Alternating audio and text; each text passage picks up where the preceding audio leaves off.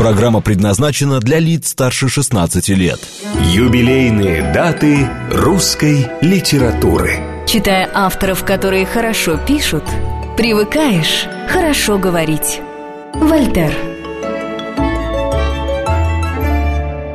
Программа создана при финансовой поддержке Министерства цифрового развития, связи и массовых коммуникаций Российской Федерации.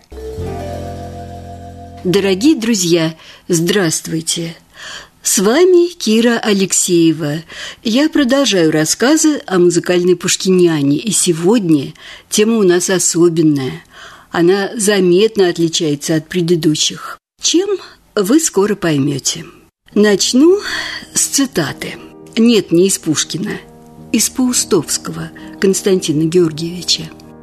На балконе соседней дачи зажигали свет. Ночные бабочки тучами бились о ламповые стекла. На крокетной площадке стучали шары. Гимназисты и девушки дурачились и ссорились, доигрывая партию, а потом, поздним вечером, женский голос пел в саду печальный романс «Мой голос для тебя и ласковый, и томный». Узнали? Это из повести Исаак Левитан. Роман с Рубинштейна «Ночь» на пушкинские стихи, он знаковый. Был он безумно популярен и в XIX, и в XX веке, и долго сохранялся в домашнем музицировании. Пустовский не случайно взял его как жизненный фон – Сознаться, я была удивлена, узнав, что Антон Рубинштейн не сочинял эту музыку к стихам Пушкина. Просто однажды он взял пушкинское стихотворение и встроил его в свою раннюю фортепианную пьесу под названием «Романс». И знаете, получилось здорово, Романс «Ночь» всегда любили певцы, и даже когда-то культовый ансамбль скрипачей Большого театра его играл. Сейчас как раз звучит эта запись.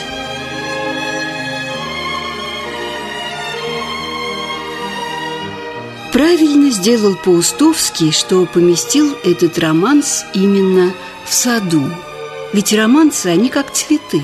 Некоторые отцветают быстро, другие живут долго – и сразу завспоминались пушкинские стихи «Цветок засохший, безуханный» или «Где наша роза, друзья мои?»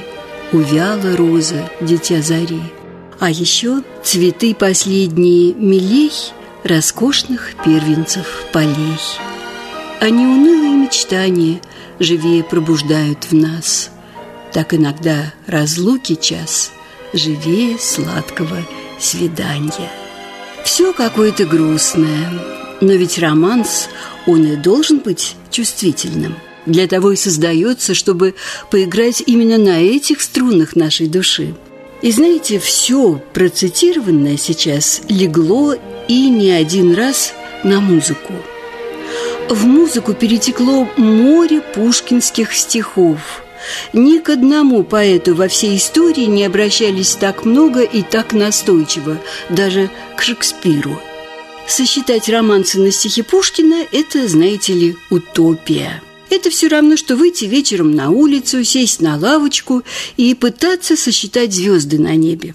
Лучше я просто расскажу вам несколько разных историй из разных времен и о разных людях. Разных – это не считая Пушкина.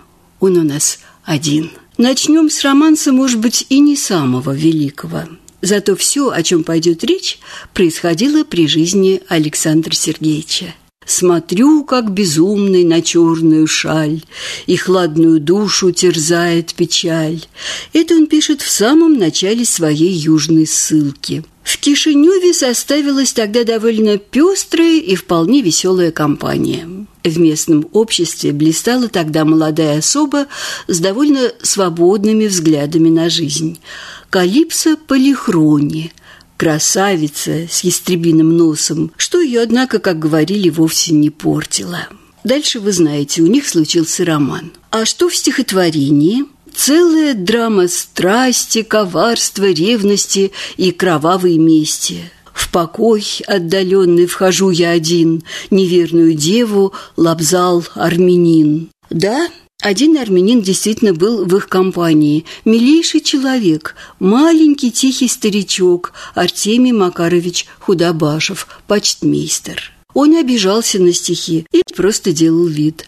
А Пушкин хохотал, валил его на диван, садился верхом и приговаривал «Не отбиваю меня, гречанок!» Стих был отослан друзьям, его тут же подхватил композитор Верстовский. Он сочинил... Нет, это даже не романс. Это патетическая и жутко мрачная баллада в модном тогда романтическом духе.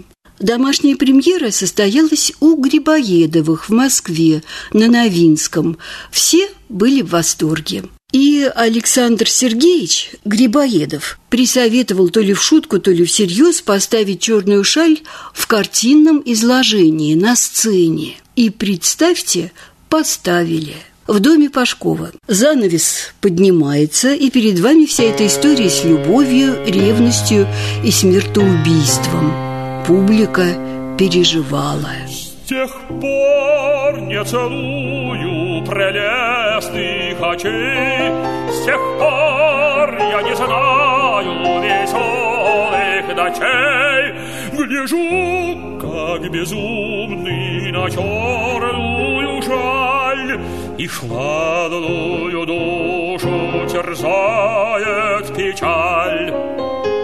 Черная шаль имела, как теперь говорят, самый высокий рейтинг до конца XIX века в самой широкой среде. Пели, роняя слезы, и под гитару, и под рояль. А мы переходим к другой истории, которая случилась сразу после гибели Пушкина с людьми, которых он знал.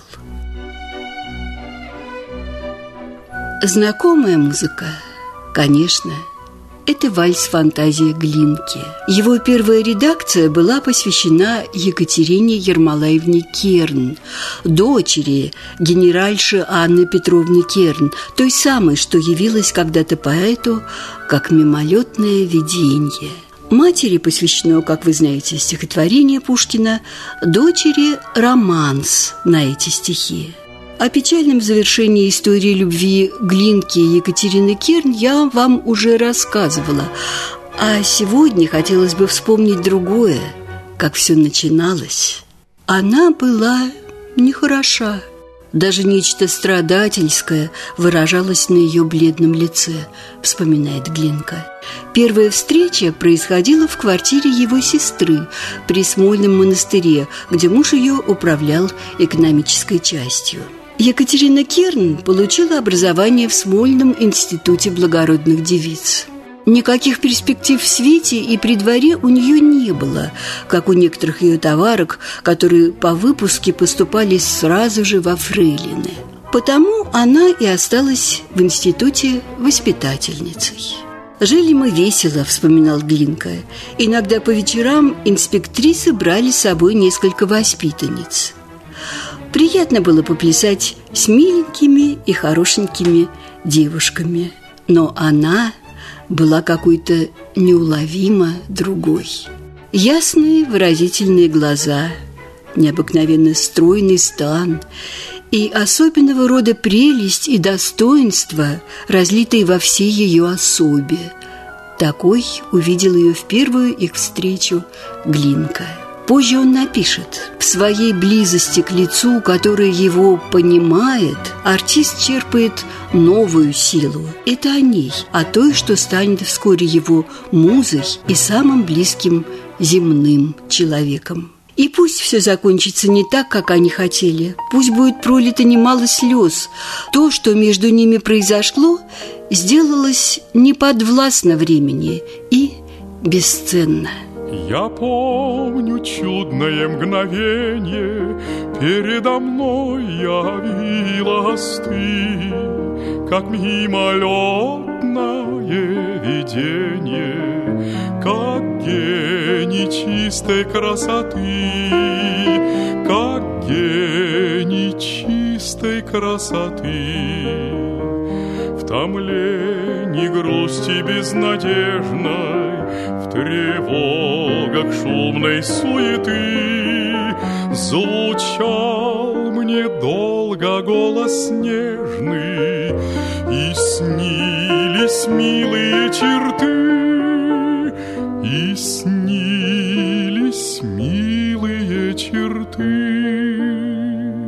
Тезка Пушкина Александр Сергеевич Доргомышский был, как и Глинка, младшим его современником. Всю жизнь поклонялся поэту, и на пушкинские стихи у него немало блестящих романсов. Этот композитор изобрел в своем творчестве особый жанр вокальной миниатюры – романс «Зарисовка», жанровая картинка в духе живописи Федотова и Перова. Если можно так сказать о музыканте, у него было острое перо. Старый капрал и Червяк на стихи Беранжи, знаменитый титулярный советник. В этом же ряду и Мельник. Пушкинский текст Доргомышский взял из незавершенной пьесы «Сцены из рыцарских времен». Это, собственно, не оригинал Пушкина, а перевод английской народной баллады «О Гудмен». А речь там вот о чем – Возвращается ночью подгулявший муж домой и видит оседланную лошадь, это в первой строфе, сапоги со шпорами – вторая строфа, в третьей – саблю, а в четвертой, пятой и шестой, соответственно, парик, кафтан и незнакомого мужчину. Пушкин решил, что многословных англичан не мешало бы подсократить. Интереснее будет сосредоточиться на чем-то одном. Что он выбрал, сейчас узнаете. Возвратил ночью мельник. Жалко, что за сапоги. Ах ты, пьяница, бездельник, где ты видишь сапоги? Или мутит тебя лукавый? Это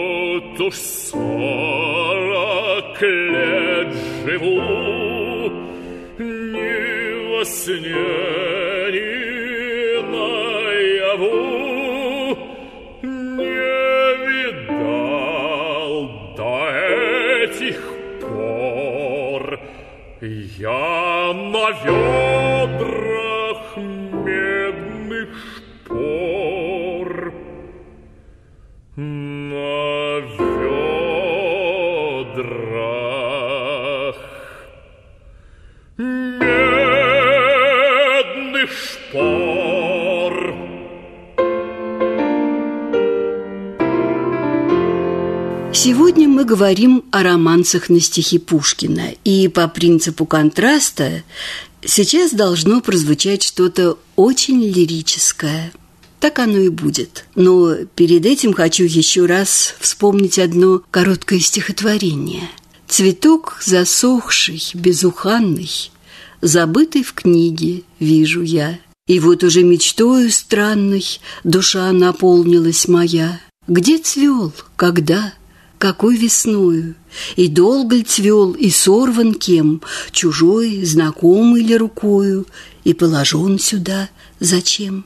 И жив ли тот, и та жива ли, И нынче где их уголок?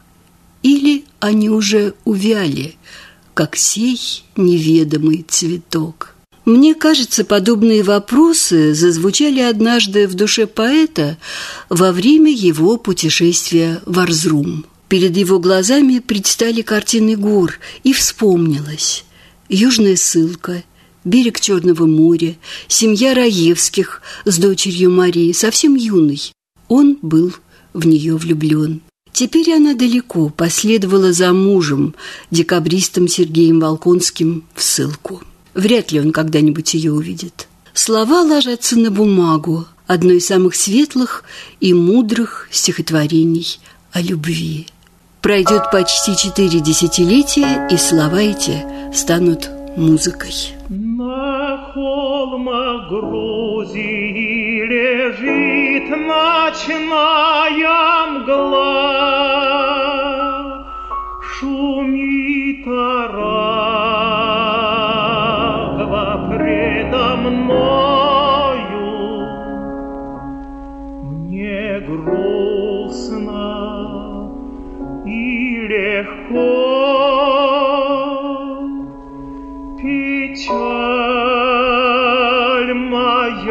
светла, Печаль моя полна тобою,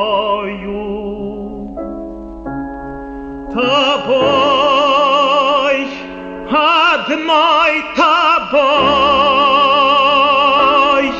Автор романса Николай Андреевич Римский-Корсаков. Он и Бородин, и Мусоргский, Балакирев и Кюи, композиторы «Могучей кучки» – это было поколение, не заставшее Пушкина.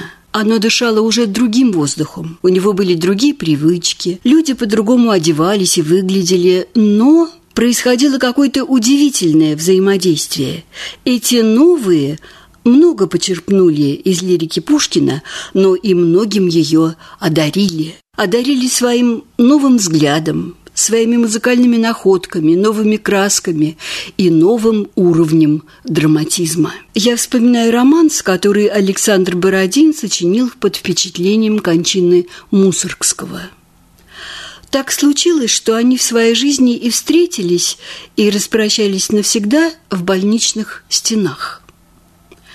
Молодой офицерик, 17-летний подпрапорщик Мусоргский, нес суточное дежурство в Николаевском госпитале.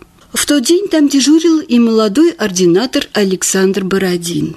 Разговорились, выяснили, что обоих одно пылкое влечение – музыка, только вот времени не хватает. И последняя встреча. Мусоргскому 42 года.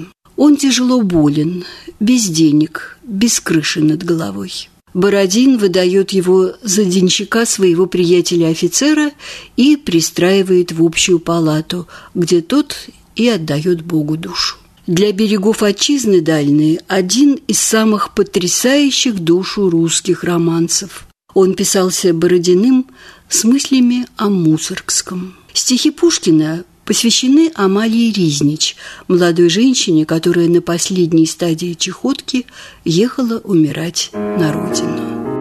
Ну, там, увы, где не восходы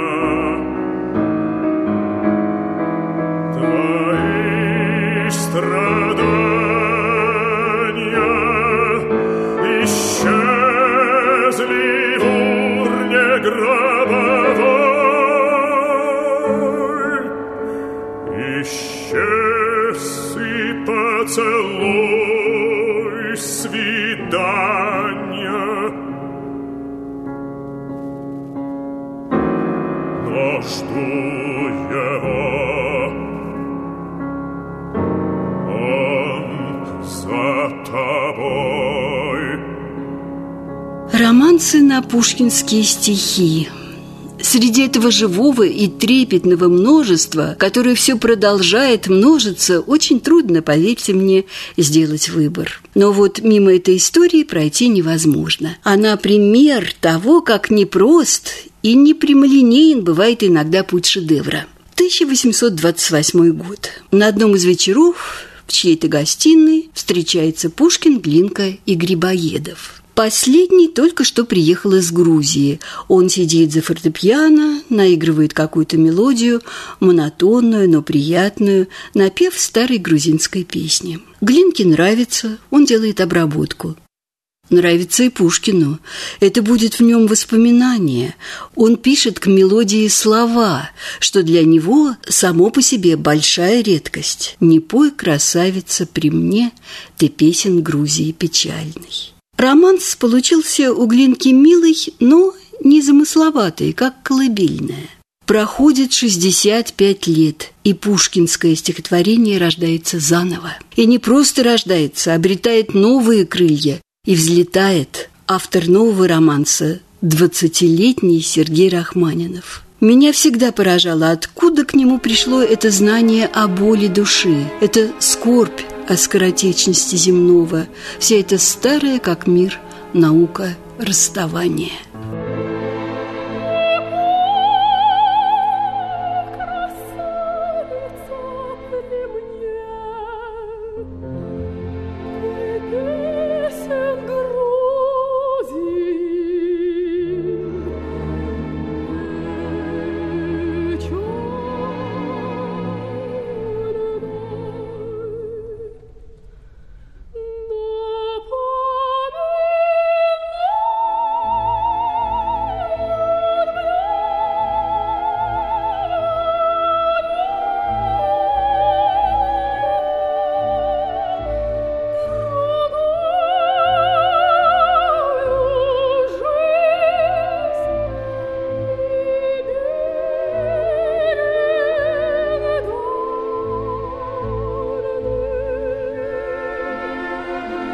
Романс – очень демократический жанр. Он живет давно и еще будет долго жить. Может быть, потому что ему поручена очень важная роль – связывать в жизни и в искусстве высокое и низкое, простое и сложное, небесное и земное. И стихи Пушкина чувствуют себя в романсе прекрасно, потому что их автор – тем же самым, в общем-то, всю жизнь и занимался. Вы знаете, хочется закончить этот экскурс чем-то бодрящим. Например, представить себе, как Пушкин в хорошем настроении, даже с присвисточкой, подъезжает куда-нибудь, ну, как у Георгия Свиридова, под.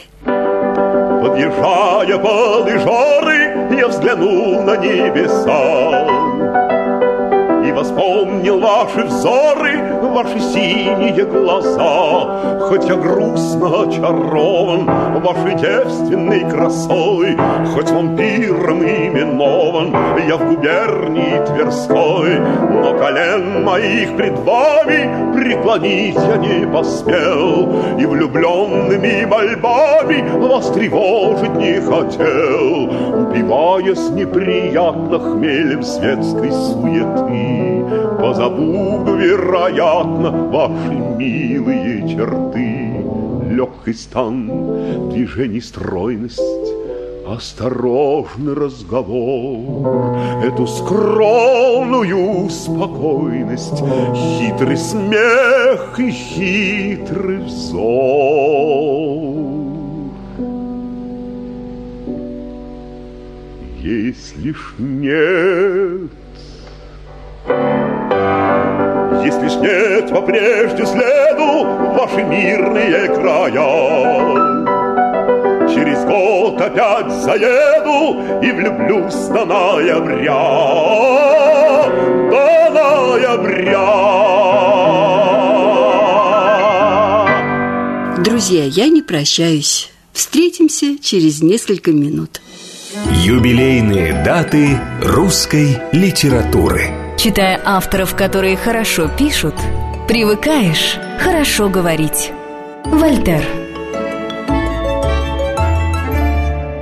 Программа создана при финансовой поддержке Министерства цифрового развития, связи и массовых коммуникаций Российской Федерации.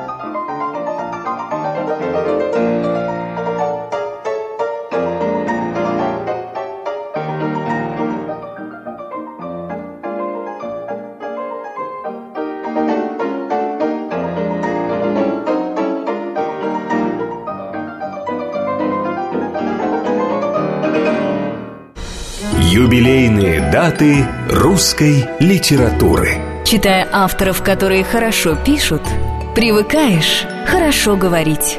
Вольтер. Программа создана при финансовой поддержке Министерства цифрового развития, связи и массовых коммуникаций Российской Федерации. Дорогие друзья, с вами снова Кира Алексеева. Вот мы и подошли к заключительной части нашего мини-сериала «Путешествие по музыкальной Пушкиниане».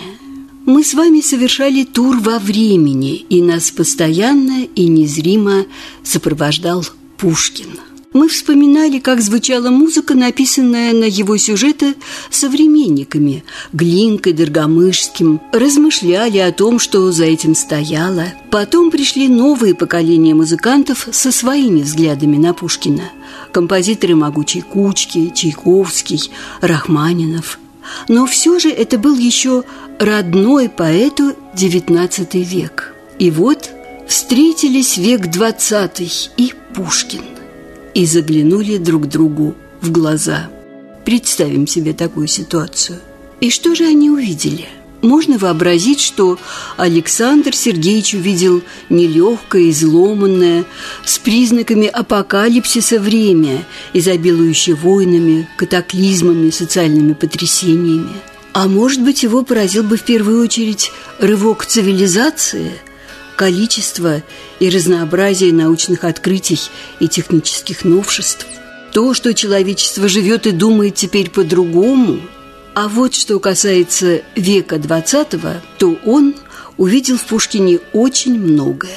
Пушкин по-прежнему оставался магнитом и часто точкой опоры. Только вот кто и что в нем искал и что находил. Попробуем хотя бы в первом приближении разобраться – Скажу заранее, вас наверняка поразят контрасты. В XX веке резко меняется музыкальный язык. И еще, в музыкальном искусстве никогда, ни в какие времена не было одновременно такого количества стилей, школ, учений, направлений, групп, как это случилось уже в начале 20-го столетия. Вот так иногда река при впадении в океан разбивается на множество протоков и рукавов разной ширины и значимости.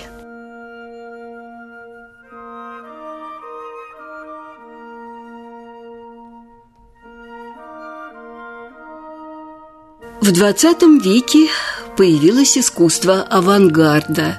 Вот Александр Сергеевич подивился бы – но будем по порядку. Игорь Федорович Стравинский, классик 20-го столетия. Классик в смысле значимости, а не в смысле стиля. Стиль он менял завидным упорством раз в несколько лет, за что и получил прозвище «хамелеон» или «человек с тысячу лиц». К Пушкину он обращался еще в свой ранний период поисков и становления. Это вокальная сюита «Фавн и пастушка» на стихи юного поэта – а в замечательном возрасте сорокалетия он пишет оперу. Это комическая опера «Гротеск Мавра» на сюжет пушкинской поэмы «Домик в Коломне». Композитор заявляет, что в своем сочинении опирался на пушкинский метод и стремился передать зефир, в смысле дуновения, пушкинских строк – а в музыкальном плане решительно встает на сторону Глинки и Чайковского. И он посвящает свою партитуру их памяти. Вот удивились бы, услышав музыку, все трое. Впрочем, я, кажется, повторяюсь. А ведь Александр Сергеевич очень даже, может быть, остался бы доволен. Он ценил гротеск и знал в нем толк. Вспомните его сказку о балде. И искусство эпатажа ему было знакомо, и побыть иногда мачо он был бы не прочь. Так что гусар Василий из оперы Стравинского, скорее всего, ему понравился бы, не говоря уже о шаловливой и чувствительной параше.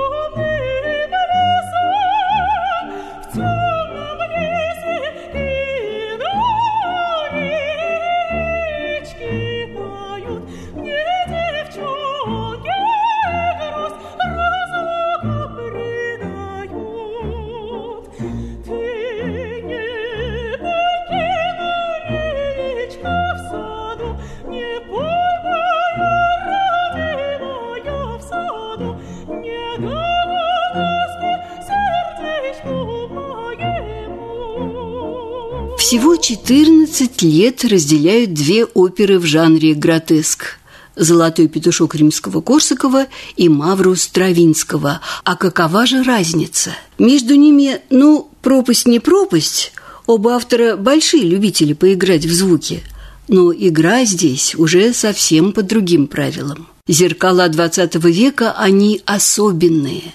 Они совершенно по-новому отражают Пушкина. Вот еще один классик 20-го столетия – Сергей Прокофьев. Еще подростком он написал оперу «Пир во время чумы». И для него пушкинская тема могла бы стать большой и значимой даже не страницей, а целой главой творчества. Когда в 1936 году он засобирался из эмиграции домой, на родине его уже ждали три заказа. Музыка к спектаклю Евгений Онегин у Таирова в Камерном театре – Борис Годунов в театре Мейрхольда и музыка к фильму «Пиковая дама». К экранизации повести Пушкина уже приступил кинорежиссер Михаил Ром. Сергей Сергеевич дает согласие и начинает работу. Это было время, когда вся страна готовилась отмечать мрачный юбилей – столетие гибели Пушкина – предполагались и, надо сказать, состоялись мероприятия государственного размаха. Премьеры, торжественные вечера самого разного масштаба, от Большого театра до колхозного клуба. Мероприятия проходили в школах, в партийных и комсомольских ячейках, в частях Красной Армии. Конечно, служителям МУС в общем процессе приходилось быть в первых рядах. Каждый старался не ударить лицом в грязь и внести свою лепту. От тех времен у Прокофьева остались три романса на стихи Пушкина. Их премьера состоялась на радио.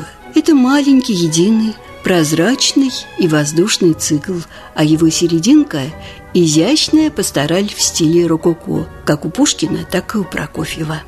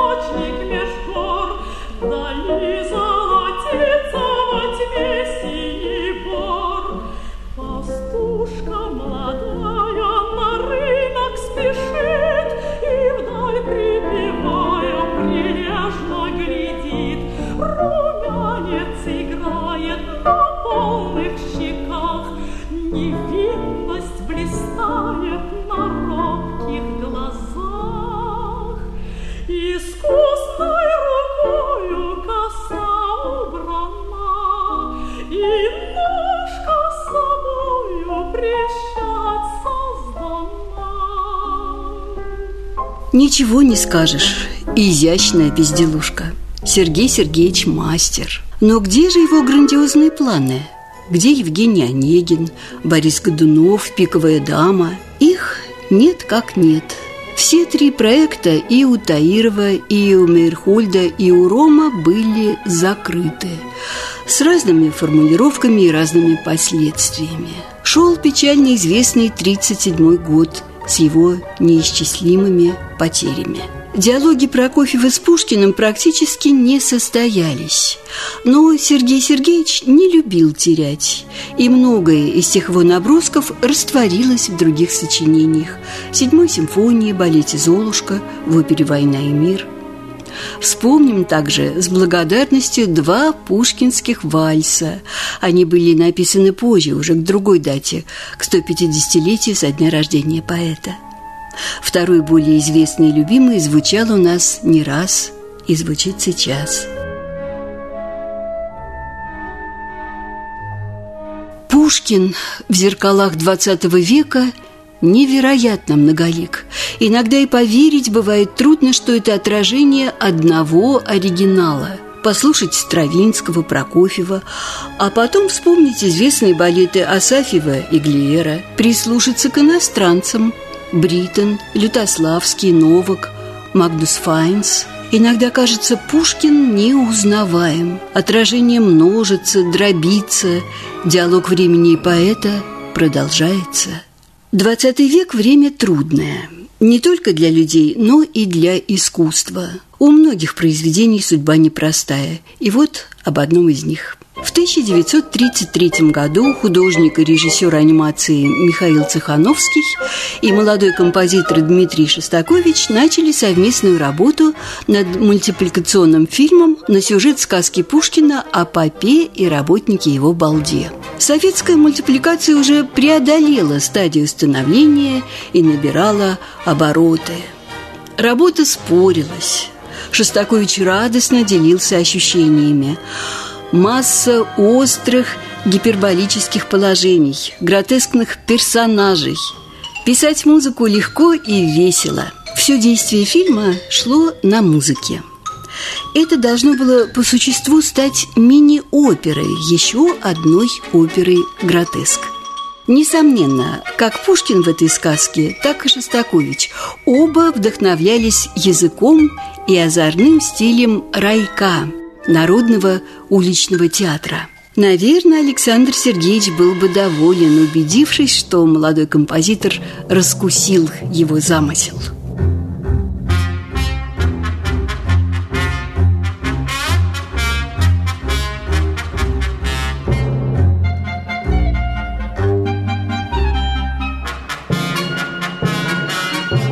Трудились в те времена над мультфильмами долго – не было под рукой компьютера.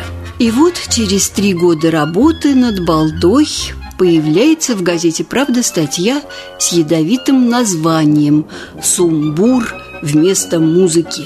Ее герой, вернее, антигерой, обвиняется в формализме и всех других возможных грехах творчества. Вы догадываетесь, кто этот грешник? Композитор Шостакович. Это было как клеймо – с того момента начинается время ада для него. Травля, неприятие, требование публичного покаяния. Наверное, можно и не произносить, что он отстранен от работы над фильмом. Заодно и работа художника Цехановского признана противоречащей высокому стилю, как вам это нравится, высокому стилю пушкинской сказки – Отснятая почти до конца мультипликация сдана на хранение в архив Ленфильма. Во время Великой Отечественной войны в бомбежку пленка сгорела в пожаре, за исключением двухминутного фрагмента. Катастрофа, подытожит Цехановский, и точнее не скажешь. Раз уж мы заговорили об искусстве мультипликации, то надо бы вспомнить еще один очень примечательный и тоже связанный с Пушкиным анимационный фильм. Он гораздо более удачливый и даже счастливый в своей судьбе. Речь идет о трилогии по рисункам и черновикам Пушкина. «Я к вам лечу воспоминанием», и с вами снова я, и третья часть «Осень». Режиссер и сценарист Андрей Коржановский получил за эту работу в 80-е годы государственную премию. Мне очень нравится, как он сформулировал свой взгляд на жанр. Мультипликация в силу свойственной ей емкости и лаконичности языка – это кратчайший путь не только к эмоциям, но и к сознанию зрителя – я думаю, пишет он, если попытаться в кино смоделировать процесс мышления, язык мультипликации оказался бы наиболее пригодным для этого. Похоже, этот взгляд разделял и композитор всех трех фильмов Альфред Шнитке. Его музыка принимает самое деятельное участие в формировании названного выше процесса. Три коротких фильма были позже объединены в один полнометражный «Любимое мое время». Отыщите его, посмотрите, получите ни с чем не сравнимое удовольствие. XX век сделал человечеству неоценимый подарок – феномен под названием кино. И благодаря этому состоялся длительный и интереснейший диалог композитора Шнитки с поэтом Пушкиным. Сказ про то, как царь Петр Арапа женил. Названная выше анимационная трилогия. К этому добавим еще и телевидение – телеспектакли «Домик в Коломне», «Капитанская дочка» и, наконец, «Вершина» – «Маленькие трагедии», многосерийный телевизионный фильм, совместная работа Альфреда Шнитке с режиссером Михаилом Швейцером.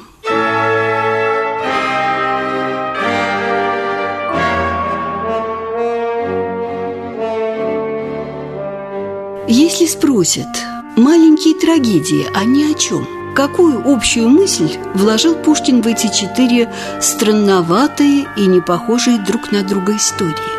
Мы ощущаем в них некую этюдность. Удачной была идея вести фильм персонаж импровизатора. И каждый раз нам как будто что-то не договаривают. Четыре раза многоточие. Скупой рыцарь, Моцарт и Сальери, каменный гость, пир во время чумы. Четыре истории вырваны из разных времен и вставлены в один общий контекст. Цена жизни и цена смерти, кажется, об этом хотят с нами поговорить.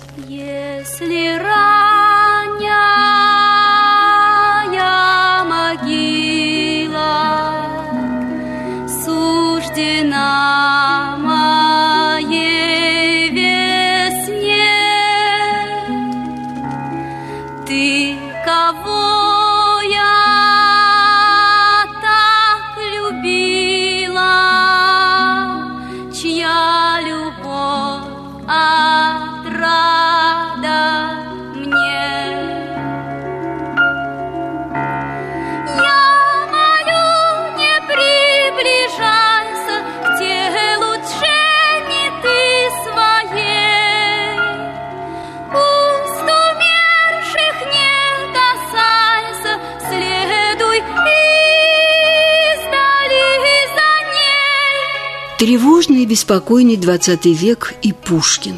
Сколько точек соприкосновения, сколько моментов резонанса. Кажется, что мысль и слово поэта устремляются вперед вместе со временем. Но случаются минуты, когда ощущаешь, что время перестает иметь значение.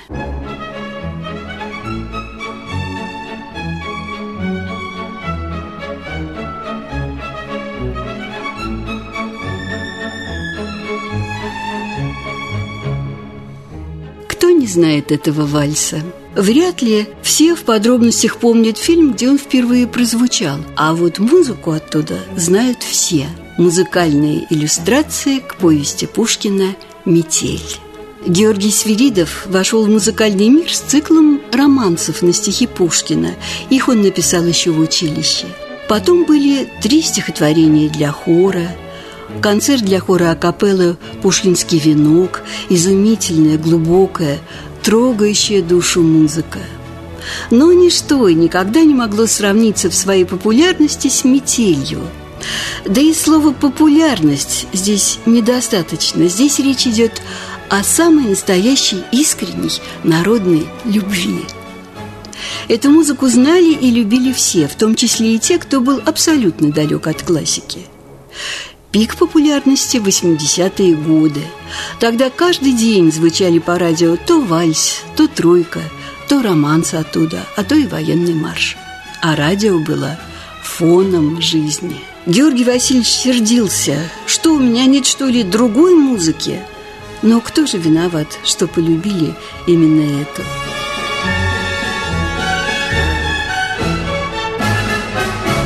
Пушкинская метель. Что это такое? Мелодрама? История для чувствительных сердец? Да, герои ее простодушные, и язык повести прост, на первый взгляд. Но мы-то чувствуем, что в этом странном приключении таится что-то еще. Может быть, настоящие герои здесь случай и судьба, и еще бездна, в которую страшно, но очень хочется заглянуть. Таков Пушкин. Финал музыкальных иллюстраций Свиридова «Зимняя дорога». Как это верно угадано. Ночь, вечная русская тройка, Мчатся тучи, вьются тучи. Дорога – бесконечность. Кругом – бесконечность. А что впереди? Неизвестность? Да, и бесконечность.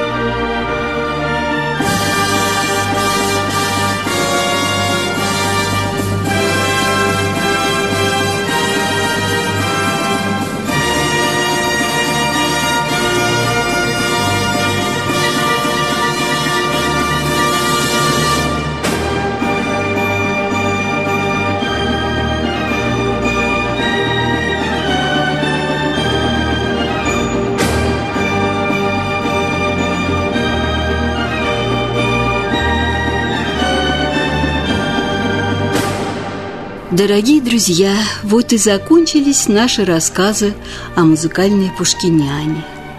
Многое не успела вам сказать, но, видно, не судьба.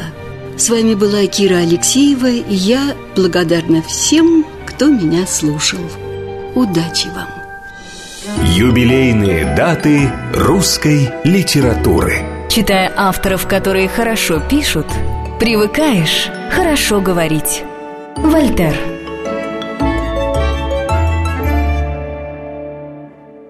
Программа создана при финансовой поддержке Министерства цифрового развития, связи и массовых коммуникаций Российской Федерации.